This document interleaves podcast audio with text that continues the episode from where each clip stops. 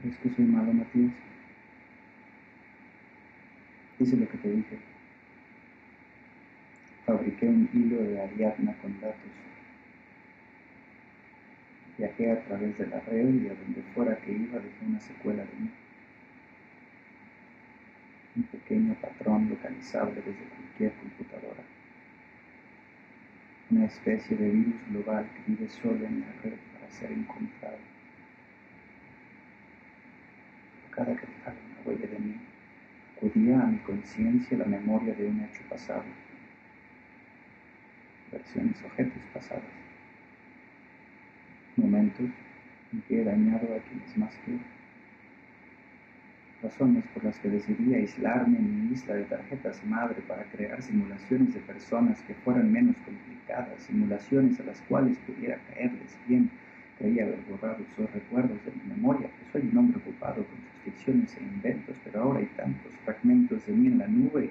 No sé si esos recuerdos quedaron impregnados en el hilo, no sé si aquello que me causa culpa y congoja y creía olvidado ahora está al alcance de todos a un clic, no sé por qué pensar que esos actos sean visibles a cualquiera me produce una congoja mayor que haberlos ejecutado. Es la mirada del otro lo que me preocupa o mi moralidad. ¿Hay resarcimiento o penitencia posible para aquello que hemos hecho? Pues no es la consecuencia lo que me agobia, sino el origen de haber actuado como actué y no poder cambiarlo, no poder reemplazarlo ni con millones de terabytes.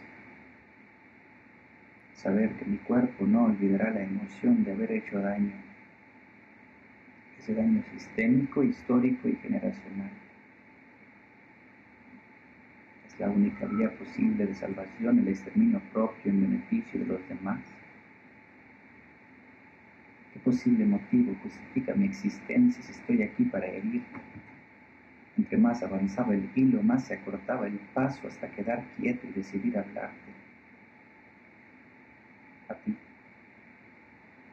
El oído sin boca que he venido a llamar Matías. Otra simulación más para enviar mi desahogo al mundo, como si no fuera suficiente con lo hecho, hago más y sin embargo quiero.